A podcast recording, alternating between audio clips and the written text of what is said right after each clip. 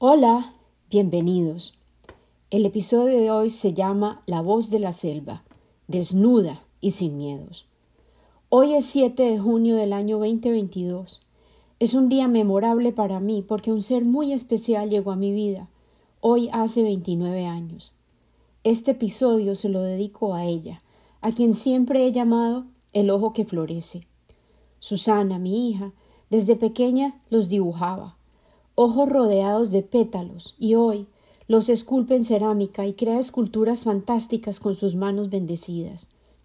Qué interesante que sea ese su símbolo elegido, y que en este podcast honro precisamente a una flor gigantesca que nos recuerda al florecer en lo profundo de la selva amazónica, ofreciendo un espectáculo inolvidable durante dos días consecutivos acerca del valor de la comunidad y cuán interrelacionadas están todas las partes de nuestro mundo, el natural y el que ha construido y cree dominar el ser humano.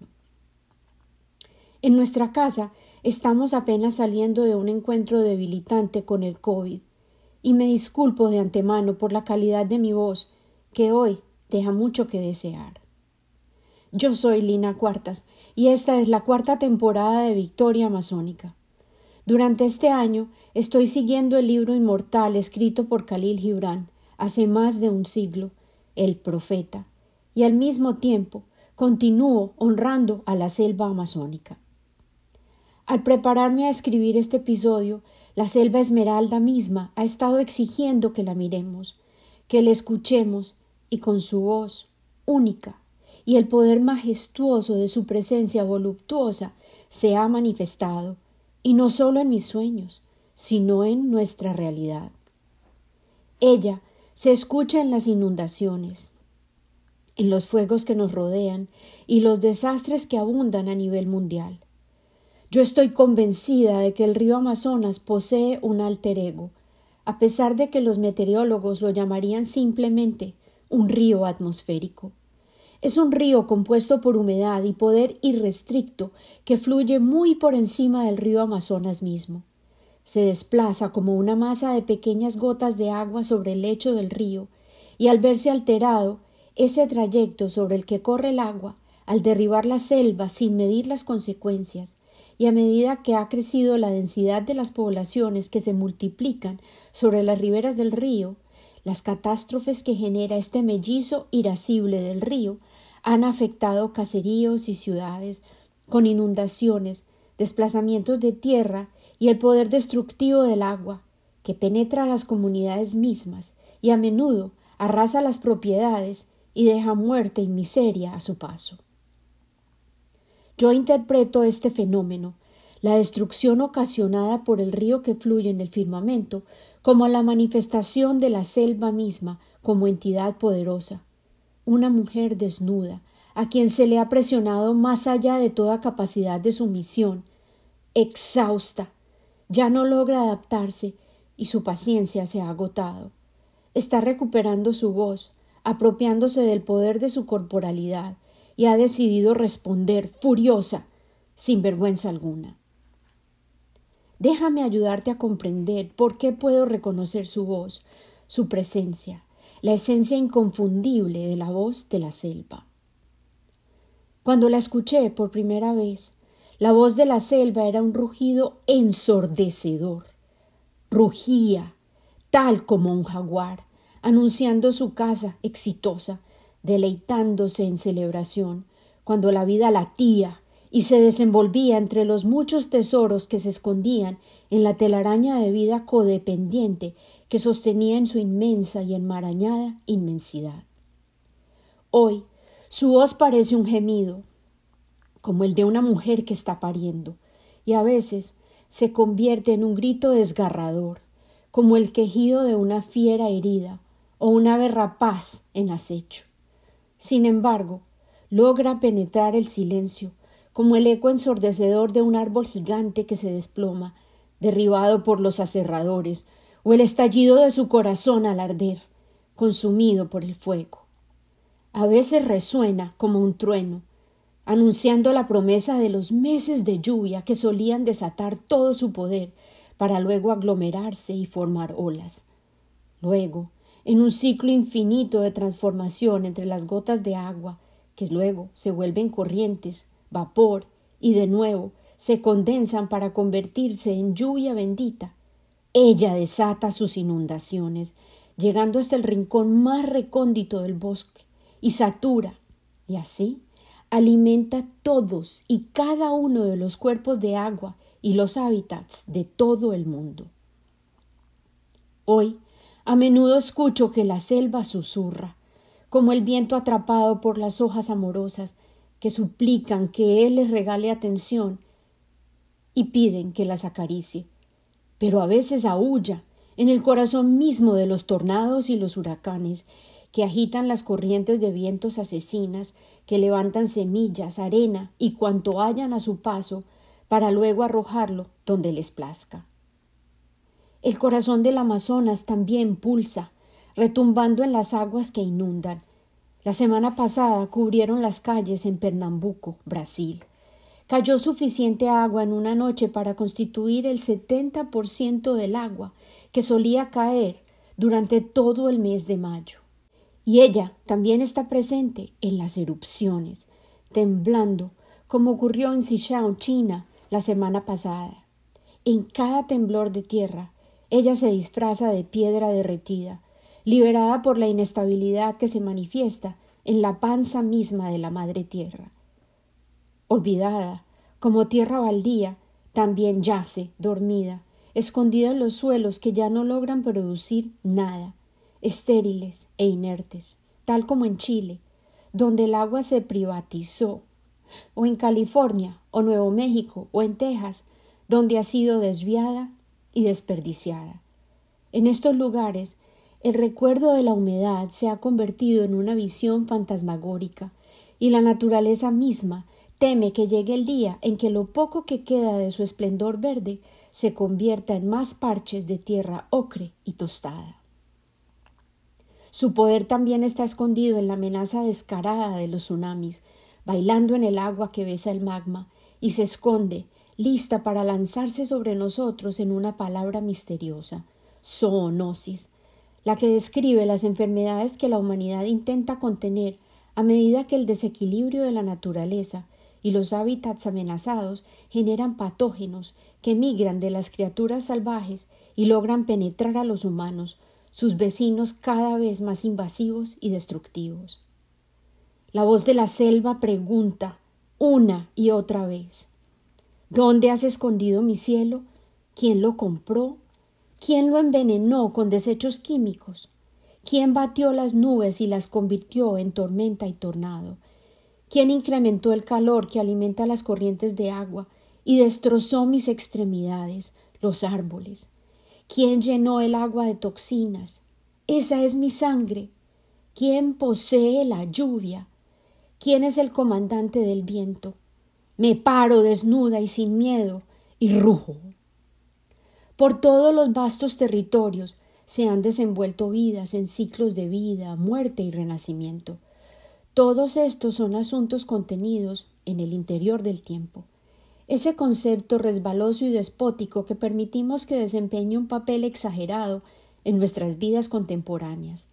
En la selva, el tiempo es ancestral, es circular, tal vez incluso esférico, diametralmente opuesto al tiempo de producción, consumo y destrucción al que nos hemos comprometido a seguir en los centros urbanos en los que se congregan la mayoría de las poblaciones humanas. Y por ello, debo de resaltar, tengo que decir, los ideales del hombre se han estrellado de frente con aquella que todo nos ha dado, aquella que nos dio la vida, que nos alimentó, que nos sostiene aún en sus brazos, la tierra, voluptuosa, superior a todo sueño descabellado, plena en redondeces y montañas, largos rizos líquidos son su cabellera, disfrazados de lagos y ríos. Ojos de zafiro y esmeralda destellan dentro de la entramada verde. La tierra, aquella que esconde riquezas en su corazón, oro, gemas, minerales, gases y fluidos, se revuelca con dolores insoportables a medida que sus sistemas de vida se desordenan en cacofonías asíncronas. Se ahoga con exhaustos tóxicos y arde, se derrite e inunda, rebosada, luchando por desafiar a sus habitantes, ciegos de codicia. La tierra lucha por restaurar su homeostasis. Los terrícolas, los más recientes huéspedes de este planeta, dominantes pero en realidad minúsculos en comparación a la telaraña de la vida en la Tierra, los humanos hemos distorsionado la sana sinfonía de la vida sobre la Tierra. El oro fue el objetivo de las primeras fiebres de ambición de la humanidad. El oro, aquel que para las primeras tribus en realidad representaba el glorioso poder de sus deidades, al resplandecer como el sol, elemento dúctil que derretían, gloria líquida que convertirían en emblemas de la presencia de Dios entre ellos, prendas del mismo color del sol, que lucían con orgullo y honor, elaboradas por manos diestras, dotadas de inteligencia y devoción. Luego, tal como habían predicho los oráculos, los hombres de largas barbas llegaron a erradicar sus imperios. Desde lo alto de sus bestias, de tierras lejanas invadieron, con el poder del trueno en sus manos y codicia desmedida en sus corazones, envenenaron el oro con su ambición, lo disminuyeron, al convertirlo en un símbolo de riqueza, para ser poseído y robado.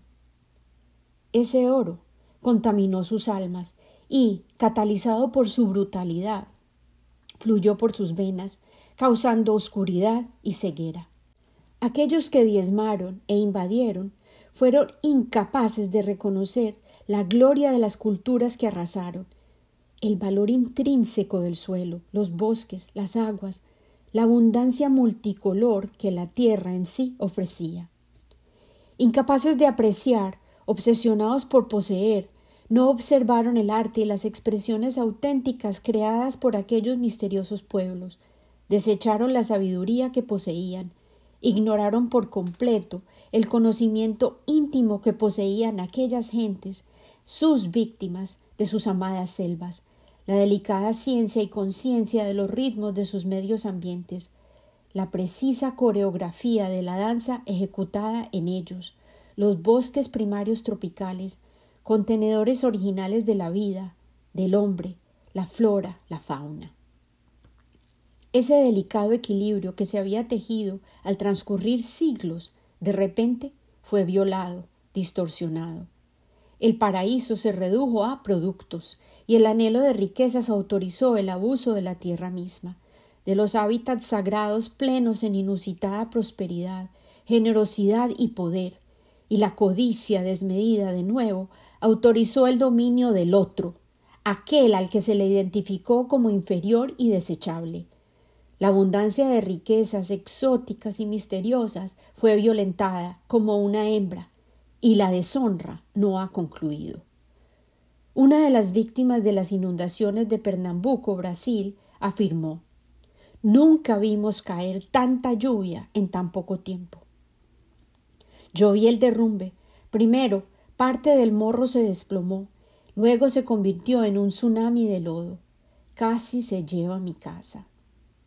José Marengo, coordinador de investigaciones en el Centro Nacional para el Monitoreo de Desastres Naturales y Alertas en Brasil, declaró a la prensa asociada internacional el cambio climático puede ser responsable del incremento en las lluvias extremas y violentas que se detectan, no solo en Brasil, sino alrededor de todo el mundo.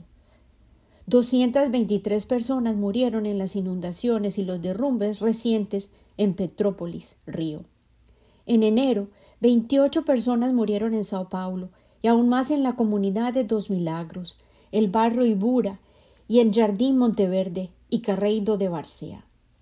Bolsonaro, el actual presidente brasilero, el rey de la destrucción, comercialización y explotación sin límites o lógica alguna, simplemente declaró Desafortunadamente estas tragedias suceden un país del tamaño de un continente tiene su cantidad proporcional de problemas.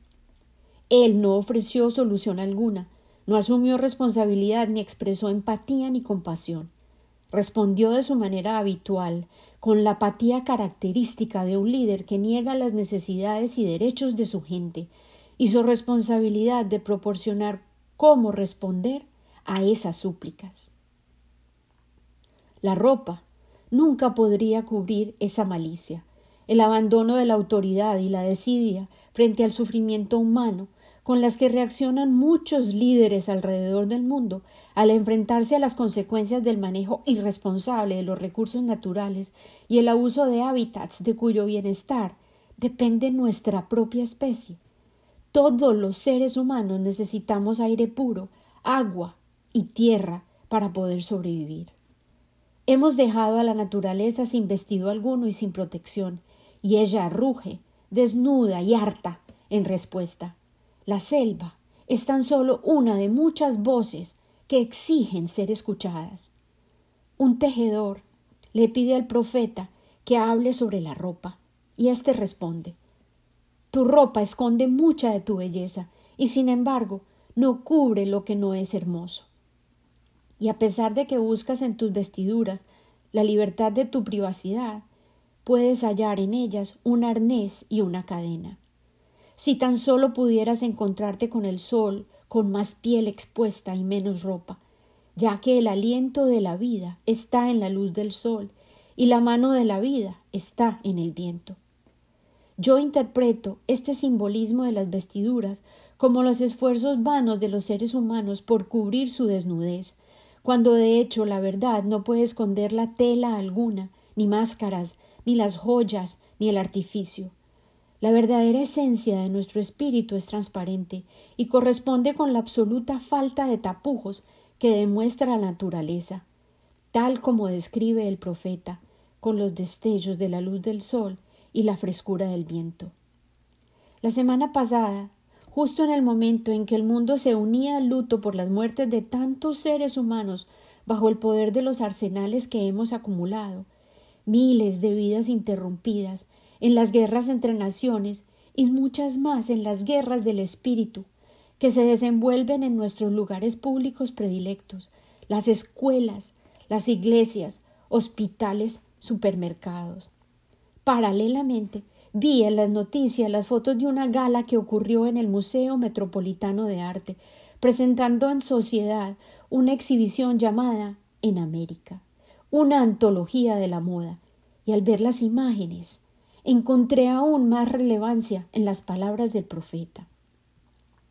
En un mundo revolcado por la guerra, las pandemias, la inflación, la inestabilidad política y las señales evidentes de una emergencia climática, ¿cómo podemos los seres humanos aún fingir que es posible ignorar la realidad, posponer la toma de decisiones y elegir centrar la atención en una industria que ha creado toneladas de basura exporta el exceso de su producción en cantidades tan absurdas que el desierto de Atacama, en Chile, que compra los excedentes por toneladas, está completamente cubierto por todos esos textiles desechados.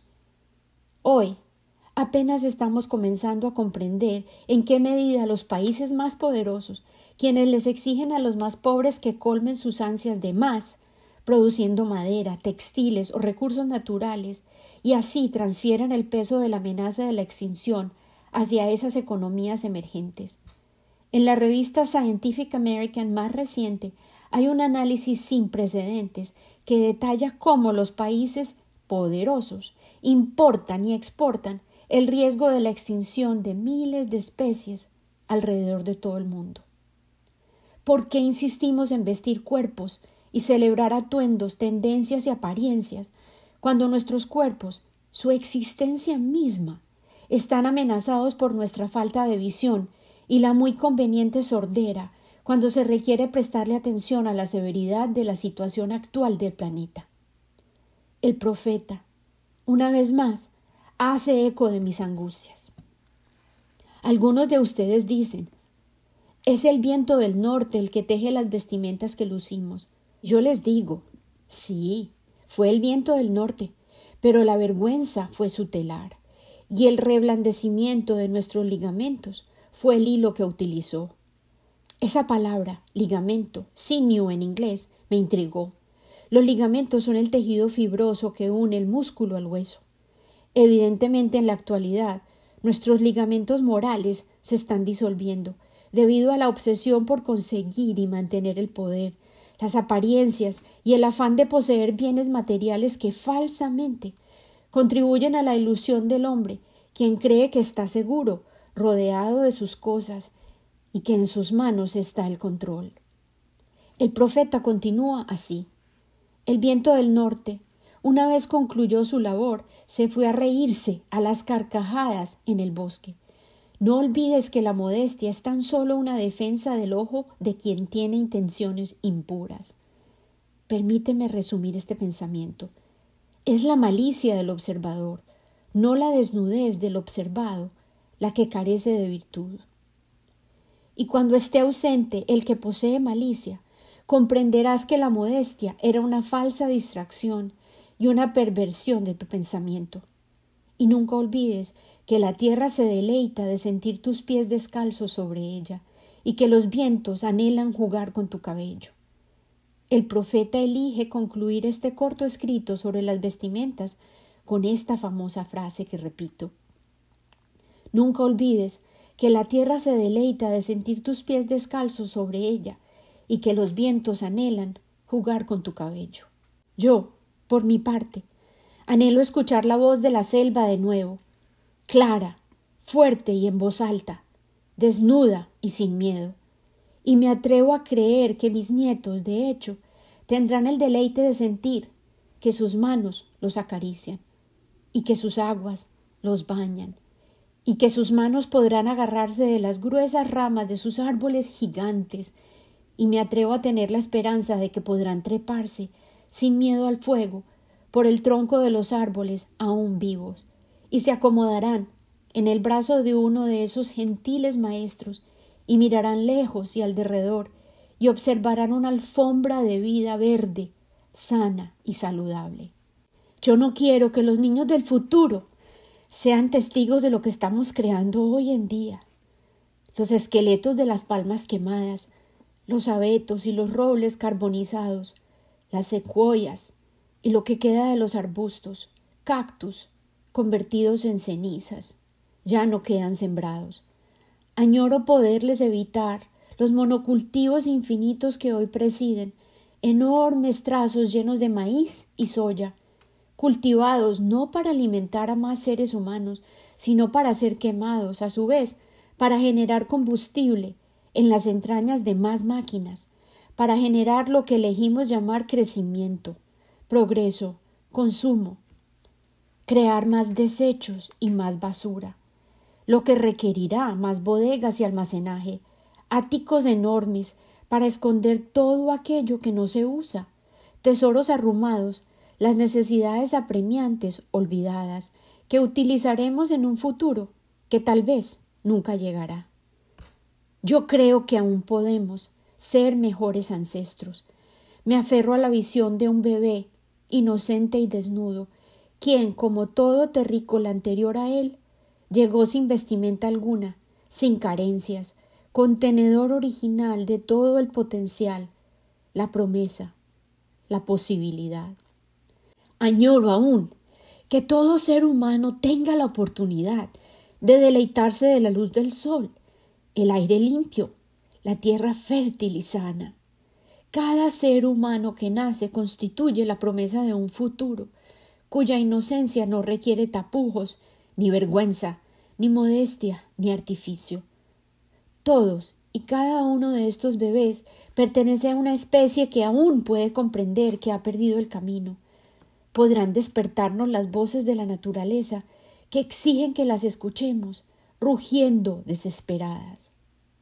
Atrevámonos a crear una nueva manera de vivir en la que la luz del sol, el agua y el privilegio de estar afuera en la naturaleza no se conviertan en cuentos de hadas que las generaciones previas vivimos, luego destruimos y no protegimos.